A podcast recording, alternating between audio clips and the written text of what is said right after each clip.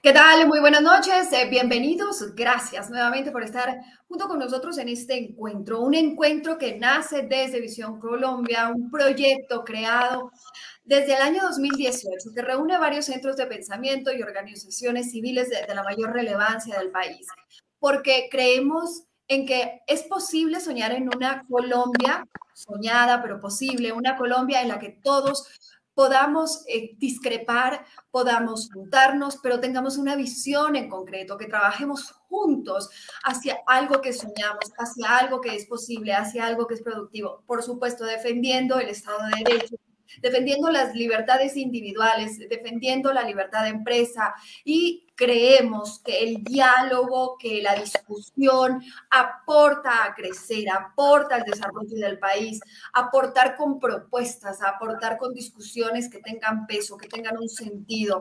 Es por eso que todas las semanas tenemos este encuentro en donde abordamos diferentes temáticas y diferentes temas para saber cuál es la coyuntura del país, pero hacia dónde vamos, marcar un norte y que podamos todos trazar una línea que no solo nos divida, una línea que bajo el diálogo, bajo el consenso, nos permita ir creciendo. Quiero dar hoy la bienvenida a quienes me acompañan esta noche. Hernán Cadavid está conmigo. Él es abogado, especialista en Derecho Público y Acciones Constitucionales. Ha sido asesor legislativo en el Senado de la República, director jurídico de la Oficina del Alto Comisionado para la Paz de la Presidencia de la República, vocero autorizado del Partido Centro Democrático durante los diálogos de La Habana, Cuba, en el año 2016.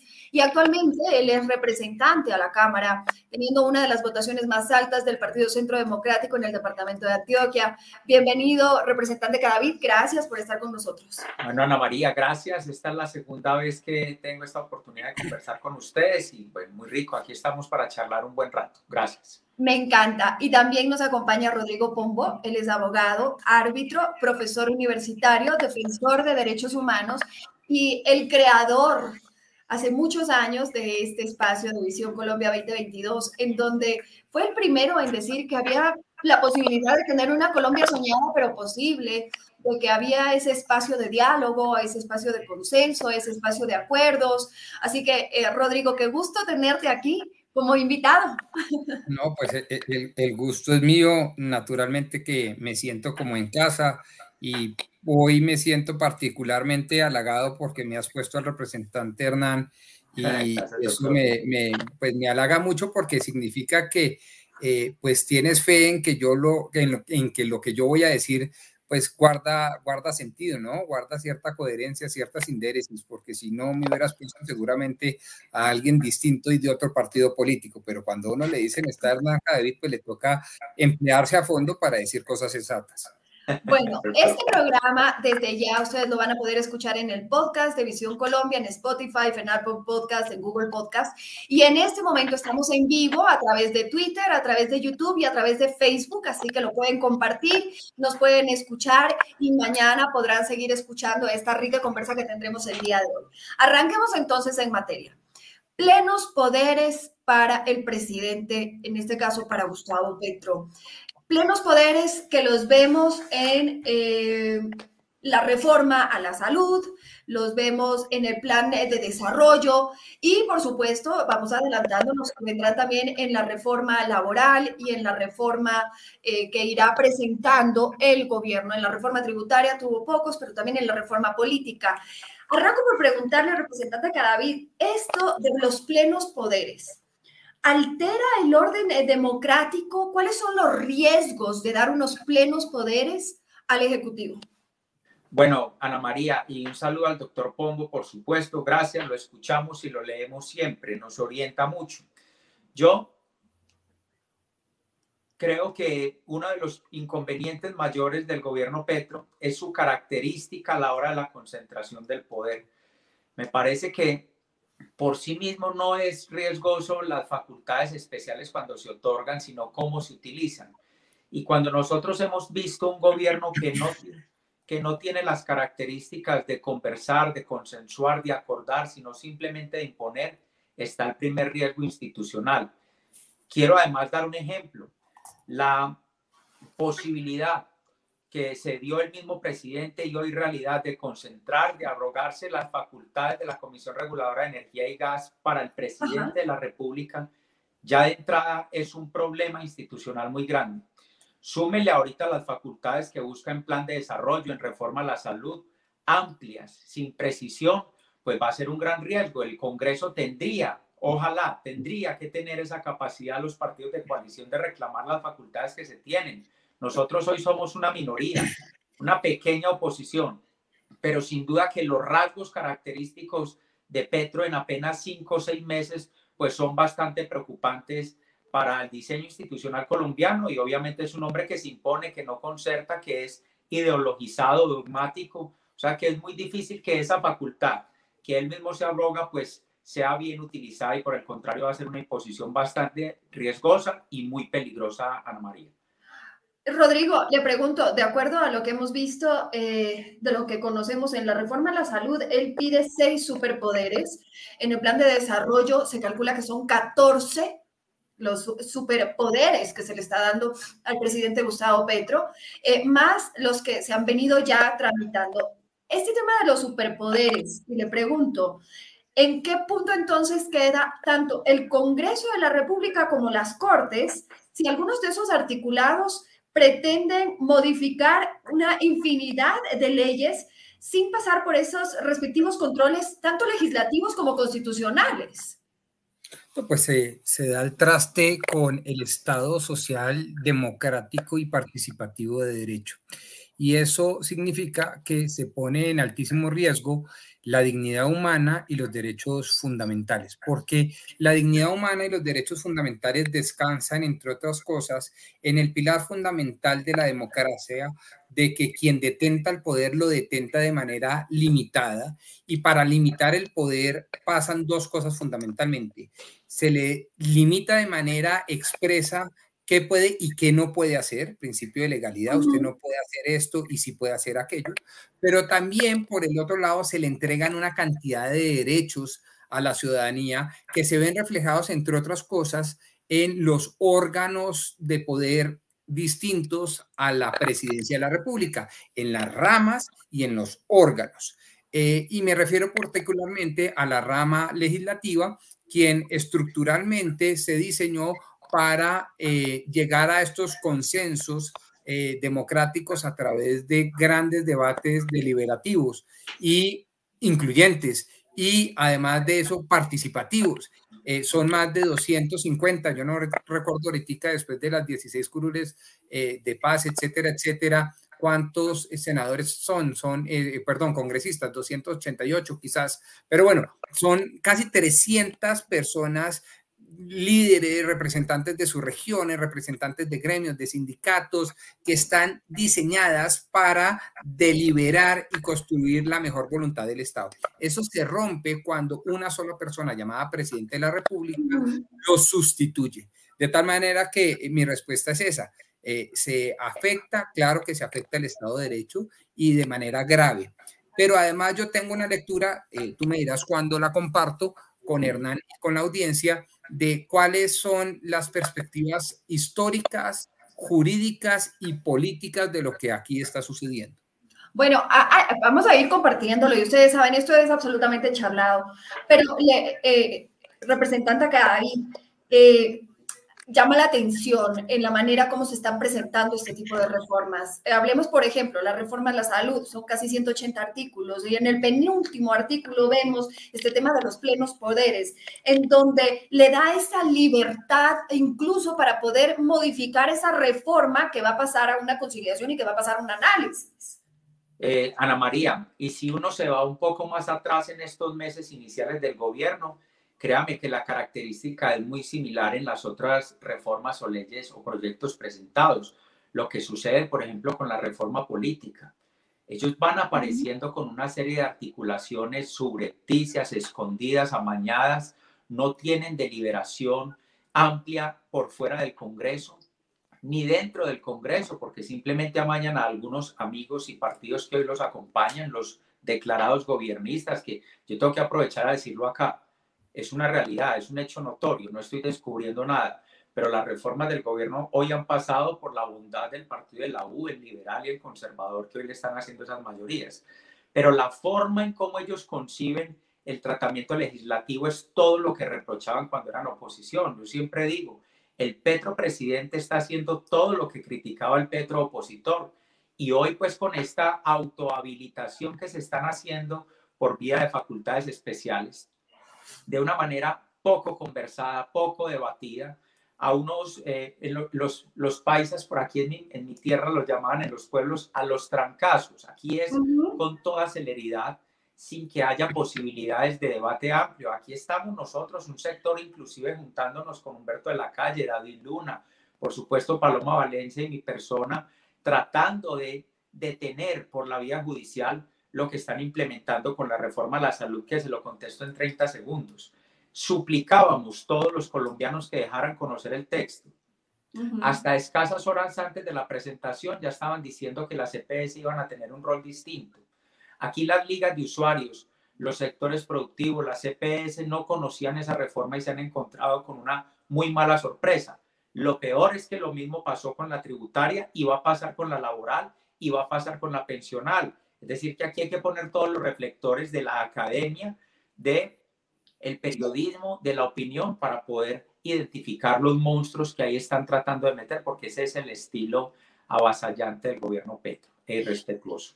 Yo le pregunto, eh, Rodrigo, ¿cuál es ese alcance de que Petro asuma funciones eh, reguladoras? Y me, y me, refiero a esto porque, para dar un ejemplo, estamos hablando de que dentro del Plan Nacional de Desarrollo, en sus 14 facultades extraordinarias, 13 son eh, cuestiones administrativas y de plata pública. Es decir, ¿quién va a regular? ¿Quién va a controlar? Pues a ver, vamos por partes. Primero, el artículo 298 del proyecto de Plan Nacional de Desarrollo, que por cierto es una norma especial y tiene un rango superior, o sea, si uno quiere decir para dónde va el gobierno en los próximos tres o cuatro años, pues bastaría con leer el programa de gobierno y ya traducido a una ley especial y jerárquicamente superior llamada Plan Nacional de Desarrollo. Punto uno. Punto dos, en el artículo 298 decía que le está pidiendo el Ejecutivo del presidente al Congreso básicamente que no legisle en cuestiones fundamentales y que le permita al Ejecutivo hacerlo. Hay unos aspectos que son eminentemente eh, administrativos de estructura del Estado que es mejor que el Ejecutivo legisle como por ejemplo las fusiones, las em, eh, eh, estructuras de las superintendencias, de los establecimientos eh, públicos, de los ministerios. Eso es bueno que el gobierno termine usurpando esas funciones legislativas porque tiene mucho mayor conocimiento y mucho más técnico que el Congreso. Lo que es malo es que sean unas facultades extraordinarias sin límite eh, es decir, absolutamente desbordadas, eh, porque eso viola lo que ordena la Corte Constitucional. La Corte Constitucional bien dice, el Ejecutivo le puede pedir facultades al legislativo siempre y cuando diga exactamente para qué, cómo, cuándo, qué es lo que quiere fusionar, dividir, escindir, reorganizar, etcétera. Pero también eh, hay un tema que yo debería rescatar del 298 propuesto en el Plan Nacional de Desarrollo y es el manejo de la eh, de, las políticas de drogas.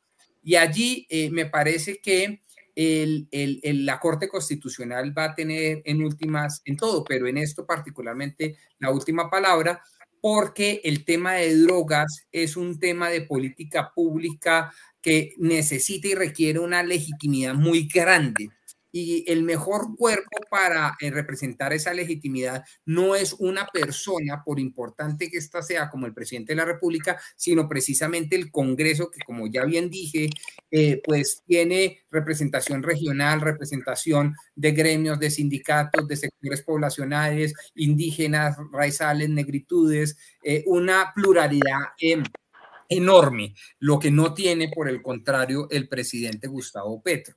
De tal manera que el tema de la legitimidad en, políticas tan sensibles como las drogas, pues tiene que ser muy bien estudiada a la luz de la Carta Política, de la Constitución Política por la Corte Constitucional.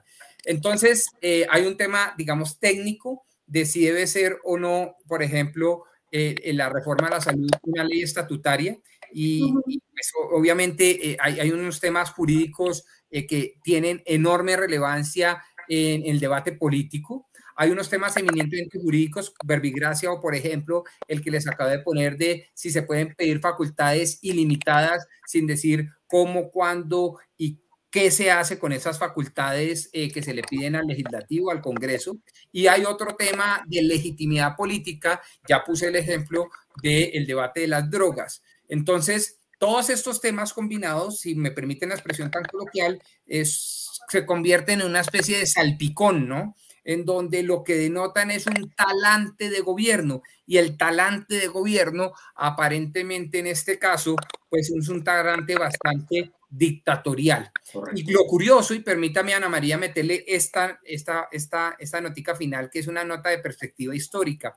Lo curioso es que el hoy presidente de la República, hace tan solo 40 años, pues se alzó en armas eh, de manera criminal e ilegal y, y además yo diría absolutamente ilegítima, porque entre otras cosas consideraba que el Estado de Derecho colombiano era un Estado fallido, ilegítimo, inmoral, y una de las principales eh, representaciones de ese Estado inmoral, ilegítimo, corrupto, eh, neonazi, inquisidor, etcétera, etcétera, era precisamente el hecho de que el presidente de la República tenía mucho poder, centraba mucho poder. Y ahora este es el presidente electo después de la constitución de 1991 que concentraría el más grande poder jamás antes visto a propósito y por cuenta de esta solicitud de facultades extraordinarias. Pero Rodrigo, usted dice algo y le pregunto, representante Cadavid, eh, pues la salida o la excusa es todos los presidentes han tenido estas facultades extraordinarias y quisiera que me corrija, pero creo que cada uno lo ha hecho con un sentido o una posición específica. Por ejemplo, el presidente o el expresidente Duque lo hizo en el momento de la pandemia, o si estábamos hablando en el plan de eh, paz, eh, en la firma del proceso de paz, donde el presidente Santos tenía facultades extraordinarias. Es decir, era con objetivos específicos, pero en este momento es como muy amplio, muy poco profundo o poco eh, sustentado a qué se va a dedicar cada una de esas facultades extraordinarias. Se las deja muy abiertas, lo que le permite maniobrar al presidente Gustavo Petro a su antojo individualmente. Pues Ana María, mire, usted lo ha dicho muy bien y qué bueno conversarlo en la presencia del profesor porque nosotros podemos detallar aquí una diferencia cuando la situación Iván Duque emitió decretos por vía de emergencia económica tenían una connotación distinta. Y es que esas, eh, digamos, esos decretos tenían la revisión posterior por parte de la Corte Constitucional, tenían un control, era sobre una situación absolutamente justificada. Un solo ejemplo, los colombianos en, en el marco de la emergencia no nos podíamos quedar esperando a ver si congelaban la tarifa de los servicios públicos o de los arrendamientos después de aprobar unas normas en un Congreso que ni siquiera estaba sesionando físicamente, ¿no? Digamos, solo por hacer una diferencia, pero en la forma una cosa es la emergencia que se declara con la firma de todos los ministros, con el control posterior de la Corte. Otra cosa es un hombre de rasgos dictatoriales que, como yo lo decía ahorita, hace todo lo que criticaba como opositor, que desdice de la clase política, la aborrece en los partidos tradicionales, pero hoy los necesita para que le hagan sus mayorías y hoy en una amplitud, en unas reacciones absolutamente vagas, eh, mal hechas, mal redactadas, simplemente dice y facúltese al presidente de la República para. Ojo con eso. Si ese análisis se hiciera solamente de lo literal, ya habría motivos de preocupación, pero cuando a eso además se le agrega un hombre que hace unas pocas horas o días estaba subido en un balcón de la presidencia, desafiando la institucionalidad y al propio Congreso de la República al frente, casi que diciéndoles o ustedes aprueban lo que hacemos aquí o lo que yo propongo o nos vamos es a las calles porque es que esto yo soy el pueblo. Entonces ya tiene unas características absolutamente peligrosas frente a lo que está diciendo, planteando y por supuesto es evidente, está tratando de evitar el debate en el Congreso de la República, donde él se formó como político, ahora agitando calles, destruyendo reputaciones y diciendo que la oposición y el Congreso o el control político era lo más importante. Ya pocos meses después de haber pasado de la silla del Senado a la de presidencia, ha cambiado de opinión o se comporta muy diferente. Es un peligro absoluto. Rodrigo, ¿qué piensa usted? Sí, digamos que los ejemplos son absolutamente infelices. El ejemplo de comparación con el caso del expresidente Iván Duque Márquez, pues eh, no tiene ningún sentido, porque lo que estaba haciendo el presidente Iván Duque era precisamente eh, cumplir un mandato constitucional. ¿Qué dice la constitución?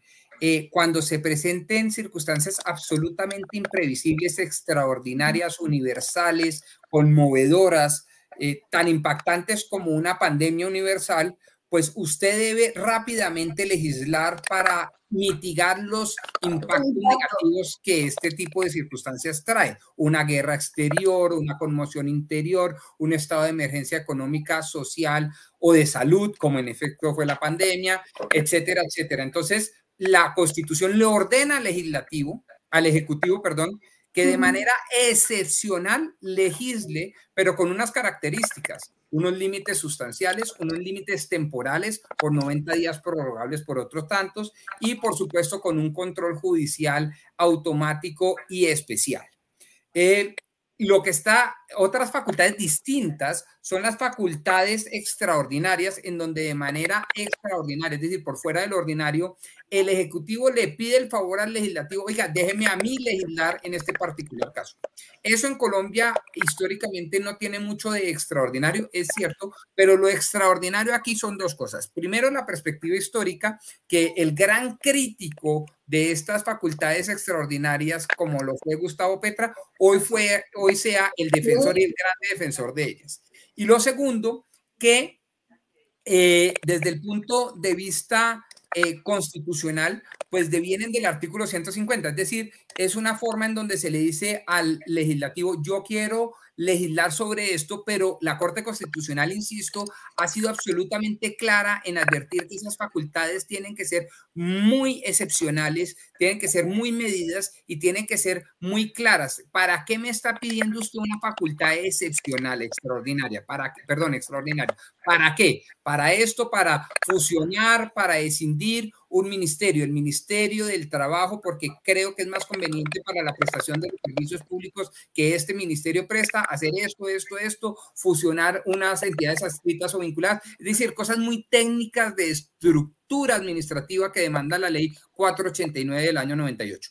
Eh, si eso se da, pues enhorabuena. Lo que no se ha dado en este caso es que a través de distintas normas, Plan Nacional de Desarrollo, de la reforma a la salud, el tema de las tarifas en el sector de los servicios públicos esenciales, etcétera, etcétera, eh, pues se da de manera, no solo diría como el, representante David, eh, superficie, es decir, oscura por debajo de mesa, sino además eh, me parece que es inconstitucional porque precisamente desbarata el sistema de pesos y contrapesos. Entonces, eh, en últimas, no se pueden comparar los ejemplos del doctor Santos, del doctor Uribe o del doctor Duque con lo que está haciendo ahorita el doctor Gustavo Petro. Representante David, un poco esto ha sido apalancado en una paz total. Ese es el fin, el último fin de esto revisaba un análisis y me parece interesante una comparación que hacían y decían, la impunidad en este momento pasó a ser tapada por la palabra paz. Correcto. No hay otra, no hay una mejor definición. Ana María, lo que ha sucedido desde el inicio del gobierno, se lo puedo poner el ejemplo a todos los niveles. Uno, lo que sucede con los miembros de la primera línea, muchos de ellos procesados por delitos como tortura, secuestro, homicidio, no porque estaban protestando pidiendo educación. Una cosa son personas protestando pacíficamente y otra muy distinta son personas delinquiendo dentro de protestas. De entrada, hay que decir que esas personas las han procesado un fiscal ante un juez y no es un presidente o un ministro o un funcionario que quiso decir, manden a esta persona a la, a la, a la cárcel. Entonces, aquí hay una ruptura donde ellos en una compensación claramente política, dice libéreme la primera línea, ahí estamos en esa pelea, debo decir que fue admitida nuestra demanda de nulidad por el Consejo de Estado hace tres días y esperamos seguir dando esa pelea jurídica. Vamos a lo que sucede con los grupos armados al margen de la ley.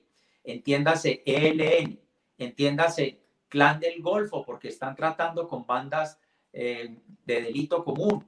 La segunda parte de Italia, que además, yo no sé si ustedes vieron ahora las últimas declaraciones que dio el comisionado para la paz a una agencia internacional Reuters, en donde admite dos reuniones con Iván Márquez. Pero, pero, además, pero además, Ana María se convirtió en el vocero de Iván Márquez. Era el que decía si estaba aliviado, si estaba enfermo, si tenía voluntad, si no tenía voluntad. Ojo con lo que hay detrás de todo esto, doctor Pombo, porque mire además lo que acaban de decir minutos antes que nosotros empezáramos este programa, esta conversación, y es que van a darle libertad a un alias que lo olvido en este momento responsable de casi matar al expresidente Duque en un helicóptero y el atentado con una carro bomba en la Brigada 30 de Norte de Santander. Esas son las personas que bajo el eslogan de paz total hoy están en la calle. La persona encargada del delito de la bomba contra los en el, en el centro comercial andino hoy es vocera eh, del ELN. Es decir, que aquí nos están arrasando con el discurso de paz total, pero realmente es una estrategia pura y dura de impunidad, donde nosotros no hemos conocido cuál es la contraprestación de ese tipo de grupos que siguen delinquiendo, siguen secuestrando, siguen traqueteando y están absolutamente felices en un panorama que yo creo que ni en su mejor escenario se lo, se lo habían imaginado.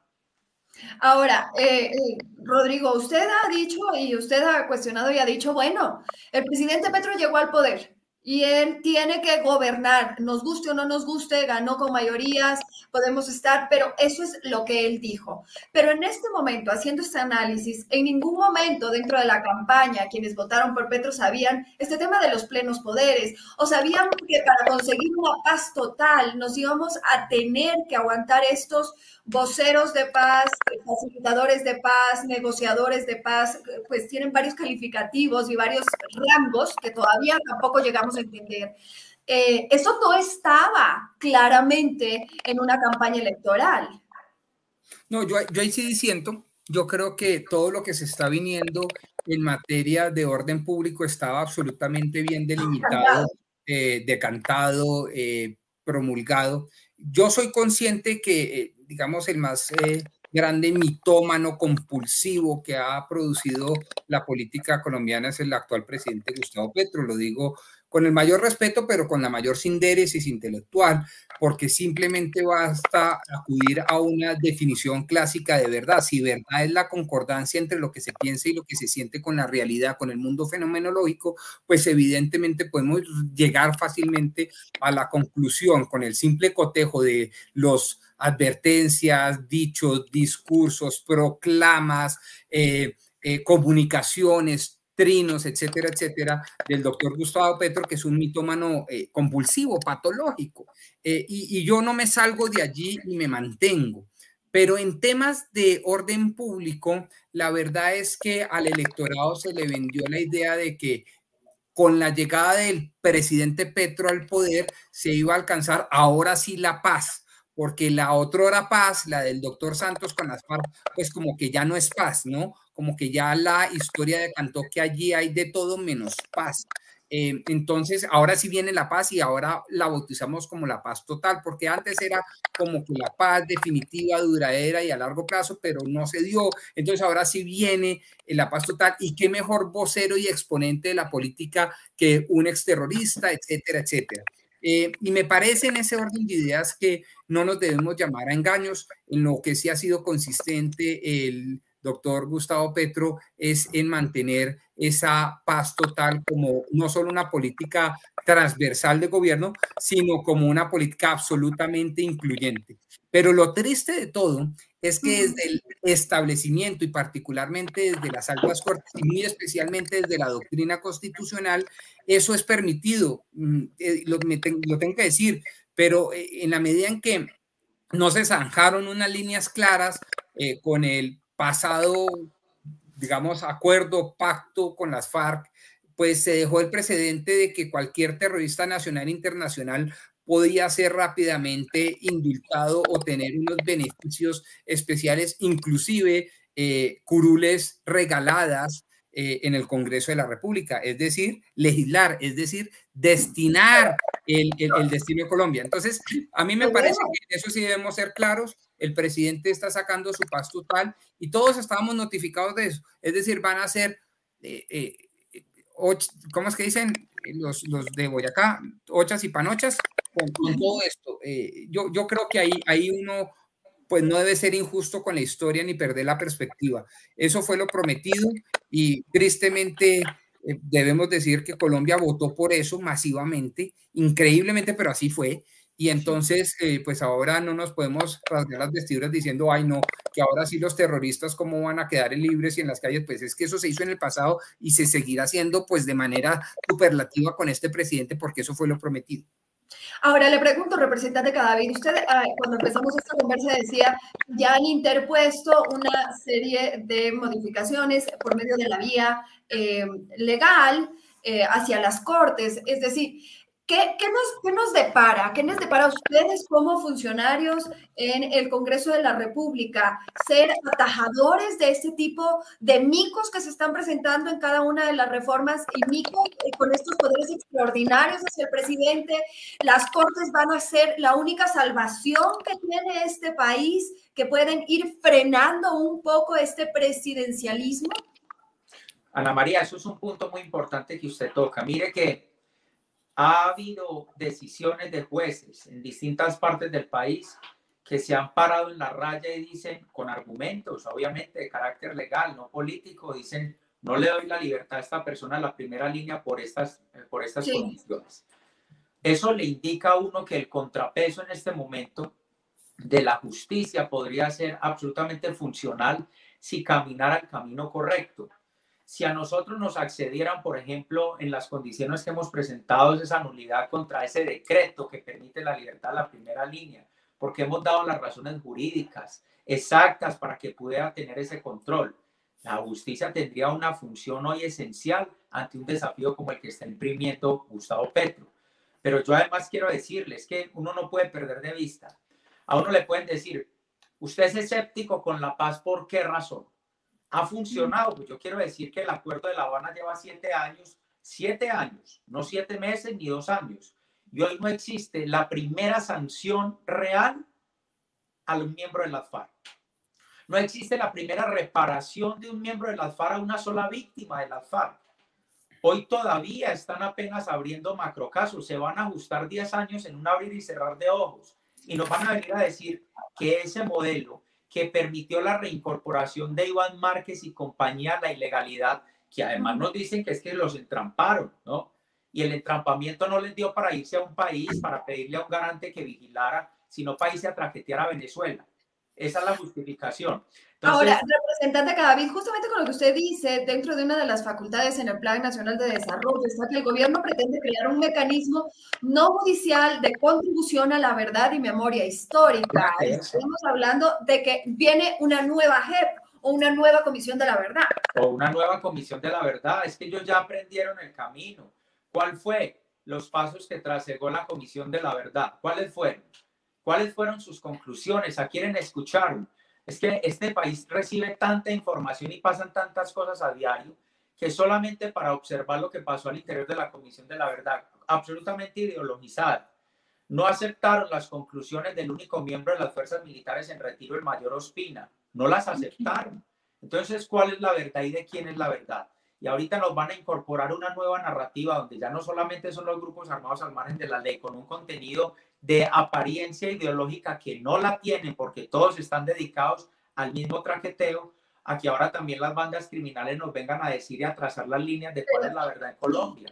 Y eso le iba a decir, y le pregunto, eh, Rodrigo, porque también dentro de este plan está eh, de acuerdo, eh, dentro de los acuerdos de paz habrá facultades para el Ejecutivo para difundir información de manera pedagógica, pero esto es una información que viene sesgada o con un tinte político, pero eso está dentro de esas facultades. ¿Y quién va a controlar? ¿Y quién va a regular? ¿Y quién va a decir por aquí o por acá? O seamos equitativos o seamos como nivelados dentro de lo que estamos viviendo, ¿no? En la, en la, literatura universal se conoce a George Orwell como uno de esos eh, paradigmas de lo que bien podría describirse como un estado totalitario y tanto en el libro 1984, esa distopía maravillosa, como en La rebelión de la granja, eh, hace, eh, digamos, una fantástica, a mí me parece extraordinaria descripción de un Estado totalitario. Y un punto fundamental para que pelechen los estados totalitarios es de entrada hablar de una única verdad. Y eh, uno de los efectos más nocivos desde el punto de vista conceptual que trajo el pacto del doctor Santos con las FARC fue hablar de la comisión de la verdad como si solo hubiera una única verdad en 50 millones de víctimas de las FARC. Segundo, eh, esa, esa única verdad se convierte en una verdad oficial. Imagínense eso. y tercero, esa verdad, única verdad oficial proveniente de una única fuente, es divulgada con los recursos públicos, es decir, con los dineros de todos los colombianos, como si se tratara de una auténtica política de Estado, antes que de una visión, por cierto, no solo errada, sino minoritaria de una fracción de la sociedad. Y lo digo en esos términos porque el Plan Nacional de Desarrollo habla de, por ejemplo, entregarle en cuatro años 50.4 billones de pesos al tema de la paz. Y eso es un cheque en blanco gigantesco para el presidente de la República en tanto y en cuanto la definición de paz no existe. No existe constitucionalmente en el artículo 22, no existe jurisprudencialmente, no existe técnicamente, no existe en el acuerdo del doctor Santos con las FARC. Es decir, la paz es todo y nada. Y entregarle 50.4 billones de pesos, en donde se subraya el hecho de la verdad a través de unas ahora comisiones permanentes que nos van a venir a decir qué es cierto y qué no es cierto, es decir, qué es falso, me parece eh, lo más totalitario porque es la forma de construir una narrativa que sobre la cual a su turno se construyen las leyes, los COMPE, las políticas públicas, las políticas de inversión social y, lo más importante, se generan los sistemas de valores de la sociedad. Y ahora ser criminal es tanto como ser el adalid de las banderas de la justicia o el haber sido un terrorista es haber sido una persona absolutamente competente y valiente porque se enfrentó a un Estado neonazi y un Estado inquisidor, un Estado injusto, inequitativo y, y ausente. Entonces me parece que esa narrativa hoy en día es la mayoritaria, es la narrativa que puso al presidente Petro y al pacto histórico en el gobierno y detentando las grandes mayorías parlamentarias y es la narrativa pues que se quiere em, enraizar a través de este tipo de instituciones que ya van a tener todo el asidero legal amparado en esta norma especial llamada Plan Nacional de Desarrollo. Ahora, yo eh, me quedan Sí, dígame, adelante. Me deja simplemente una noticia al pie de lo que acaba de decir el doctor. Sí, por supuesto. La Comisión de la Verdad hizo lo que le dio la gana. Recuerde que ellos tenían un plazo, una vigencia, y lograron extenderse para poderle entregar el informe a Gustavo Petro, porque lo hubieran tenido que entregar muchos meses antes. Y se inventaron una articulación para decir que era que por pandemia no habían podido trabajar. Y entonces, ¿qué pasó con las demás ramas del poder público que sí lo pudieron hacer?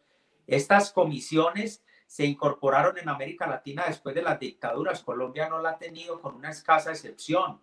Aquí lo que tienen es una narrativa instaurada, una justificación donde se van tomando, como muy bien lo acaba de escribir el doctor Pombo, pues los estamentos de la sociedad, la educación, ahora ya son libros de la Comisión de la Verdad, están dentro de las aulas educativas. Ah, entonces la verdad única es la del cura de Rux.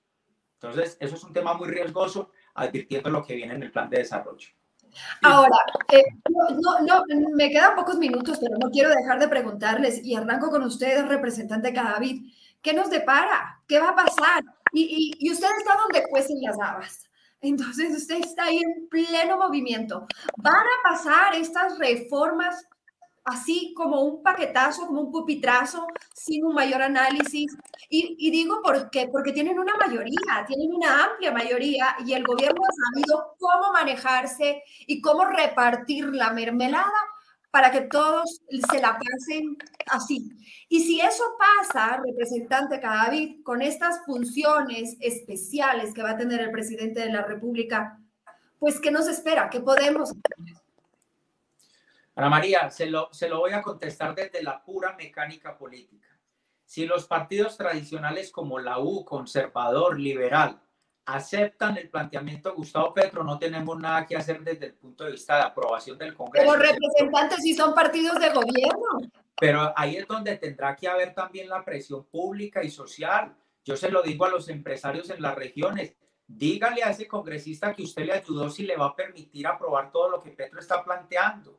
Porque es que la mayoría, doctor Pombo, tienen un discurso en Bogotá y vienen a las regiones a decir que no, que es que a ellos les tocó, pero que ellos no están tan de acuerdo. La única manera de generar una presión, por ejemplo, caso puntual en la reforma de la salud, es coger uno a uno de los miembros de las comisiones séptimas de Senado y de Cámara y decirle, usted va a aprobar esto, usted va a asumir la responsabilidad del daño en el sistema de salud y exponerlos. Porque si se van agazapados, callados, silenciosos, incógnitos y nadie sabe quién fue qué, pues ellos felices. Se la respondo desde la pura mecánica. Si esos partidos que hace pocos meses hacían campaña en contra de Petro, hoy le aprueban, como le han aprobado lo anterior, estas reformas va a ser muy difícil. No nos queda sino la calle, evidenciarlos y señalar lo que están haciendo.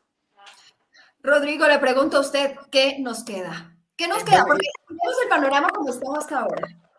Esos partidos que hace referencia el representante Cadavid son partidos de gobierno públicamente lo han apoyado, son partidos de gobierno. Y han recibido, por ser ese apoyo, por ese apoyo, ellos han recibido, y sabemos, entre ministerios y ciertas prebendas. Transados. Uy, pues me dan a vena el gusto y casi que me encantaría hacer un programa eh, solo con ese, esa pregunta y ese tema del día, pero sintetizo de esta manera. Punto de partida. El Congreso de la República el pasado 13 de marzo del 2022 quedó compuesto de, por tres facciones, una minoritaria de oposición, gente lúcida, gente capaz. Hay, hay manzanas podridas, sin duda, hay ciertos fanáticos, hay ciertos gritones, pero en términos generales es una oposición muy respetable. ¿Qué decir, por ejemplo, de cambio radical con líderes como David Luna o qué decir de Centro Democrático, pues con todas estas nuevas figuras, Miguel Uribe, Paloma Valencia, que son extraordinarios. Cualquier país de Latinoamérica quisiera tenerlos. Pero el, el, el grueso quedó compuesto por las maquinarias, perdónenme la expresión, putrefactas, corrompidas, eh, digamos, representadas y simbolizadas en el Partido Liberal, Partido Conservador y Partido de la U, y los fanáticos. Esos componen la mayoría. Con un Estado que además eh, le ha entregado enorme poder de facto al presidente porque el presidente tiene cerca de 60 billones de pesos casi que de libre disposición provenientes de una reforma tributaria pavorosísima con el sector productivo retardataria, pero además unos excedentes financieros provenientes de la tasa de cambio, pero además unos excedentes de tributación gracias a las reformas del presidente Duque y particularmente a la facturación electrónica. Es decir, tiene 60 billones de pesos para repartir en un año electoral, que es el 2023, y por lo tanto, a, digamos, aceitar todas esas maquinarias. Las unas fanáticas, dogmáticas, y las otras, evidentemente, maquinarias corruptas. Entonces, pretender que estas reformas no van a pasar, me parece que es ingenuo. Yo creo que van a pasar y de largo. Em, y obviamente, eh, ¿qué puede llegar a pasar? Que su pretexto del diálogo, pues puede haber unos ajustes, maquillaje, eh, pero en el fondo, bien sea por el lado de las facultades extraordinarias o bien sea por la aprobación directa del Congreso, lo cierto es que vamos a sufrir importantes modificaciones. El sistema de salud, sistema de pensiones, sistema tributario, sistema laboral eh, y, y, todo este, y todo el tema eh, transversal ambiental y de la paz. Eso va a sucederse en el 2023. Pero en el 2024 las cosas van a darse de manera distinta, no solo por el desgaste natural de la política en cada uno de los periodos presidenciales, sino porque realmente va a llegar el 2024 y las arcas del Estado no van a dar abasto.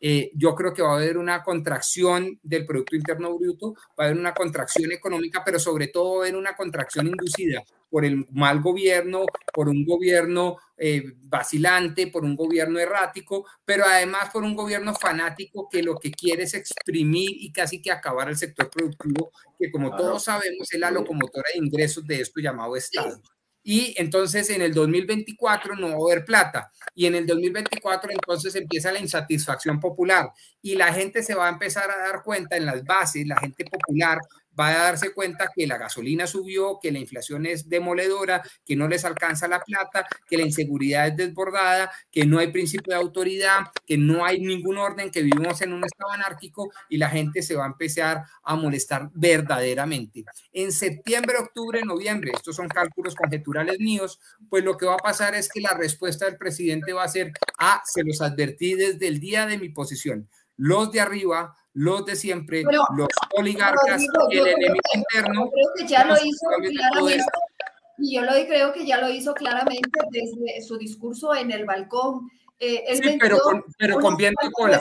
La oligarquía, la responsable y la responsabilidad que tiene la oligarquía de este país y los poderosos de este país. A los empresarios. Pero, pero es distinto decirlo, pero Hernán, pero es distinto decirlo el 7 de agosto cuando se está posicionando y no lleva ni un minuto gobierno, que decirlo hace dos, tres días cuando hay unas manifestaciones muy bien orquestadas y muy sentidas y muy pacíficas por parte de la población civil, eh, que cuando la gente realmente está padeciendo hambre y cuando los servicios públicos no se pueden pagar y por lo tanto no se prestan de manera continua y eficiente, y cuando la gasolina es tan impagable que toda la cadena de distribución se alteró, y cuando la inflación es tan demoledora que realmente la gente empieza a sufrir y a padecer en sus hogares, o cuando la inseguridad llega a unos niveles tan insospechados que el nivel de anarquismo es tal que lleva a la gente a las calles. Es totalmente distinta la situación que yo estoy proyectando a septiembre del 2024 que la de hoy.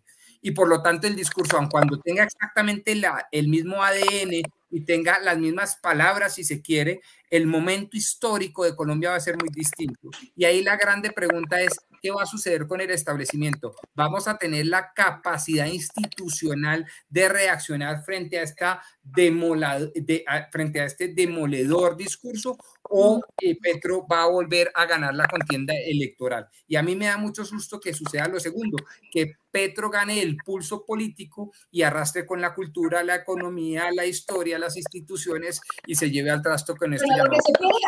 Lo que, va a pasar de aquí hasta el 2024 ya va a dejar unas secuelas y unos cambios muy profundos. Rodrigo, no, no, sé si tenemos que esperar a, ese, a esas próximas elecciones y, y predicar sobre el futuro, porque lo que ya está pasando va a sembrar unas bases, unos cambios unas modificaciones que no tienen marcha atrás.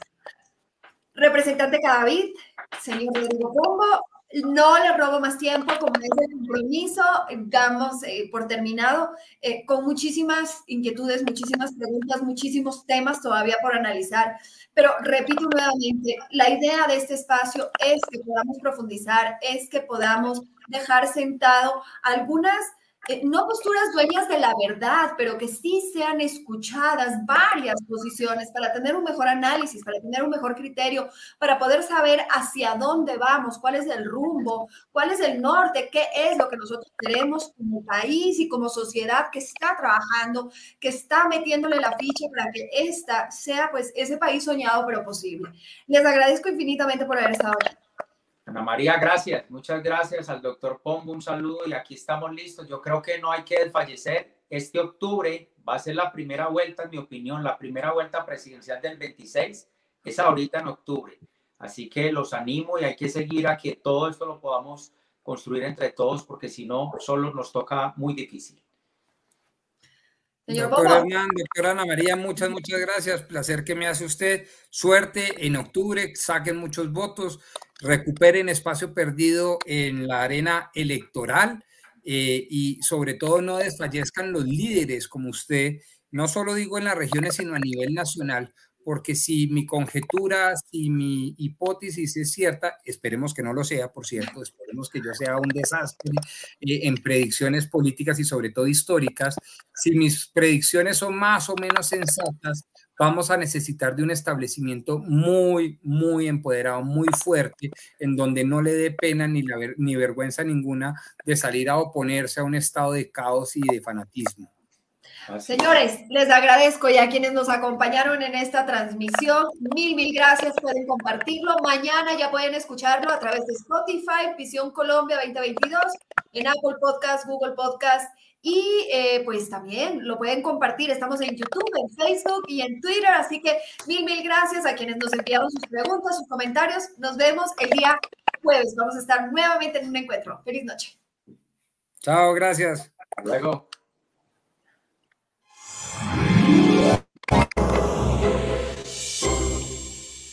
André.